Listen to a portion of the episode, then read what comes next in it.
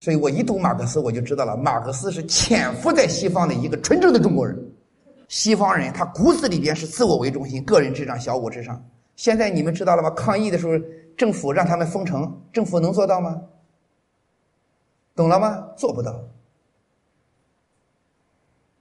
戴口罩做不到。当然，西方人有没有强调集体主义的？有啊，马克思主义、社群主义、法兰克福学派，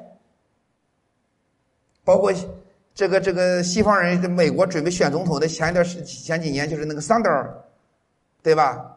麦金泰尔，西方那个美国他们都有讲社强调集体利益的那一帮人。但是我告诉你，由于西方的文明从文艺复兴，它的基因就是个人主义、自由至上、个人至上、自我为中心。那些强调社群主义、强调集体主义那种，根本不占主流。你看马克思多苦啊！马克思强调，马克思说没有个人的自由，马克思说只有在全人类的解放面前，只有在国家面前才有个人的自由，只有融入到集体才有个人的自由。我们一听多好啊！西方人坚决不信他的，所以马克思作为一个德国人，他多痛苦啊！所以我一读马克思，我就知道了，马克思是潜伏在西方的一个纯正的中国人。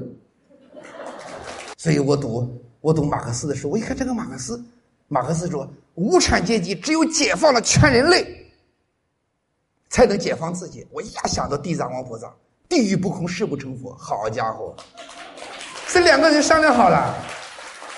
所以我给大家报告，西方的这个他的整个社会的根儿。就是个人至上、小我至上、自我为中心。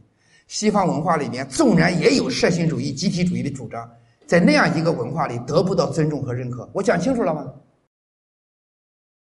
感谢您的收听。应粉丝要求，先推出郭继成老师《道德经》精讲课程。获取课程，请关注公众号 “abam 六九六”，回复“郭继成”三个字订阅。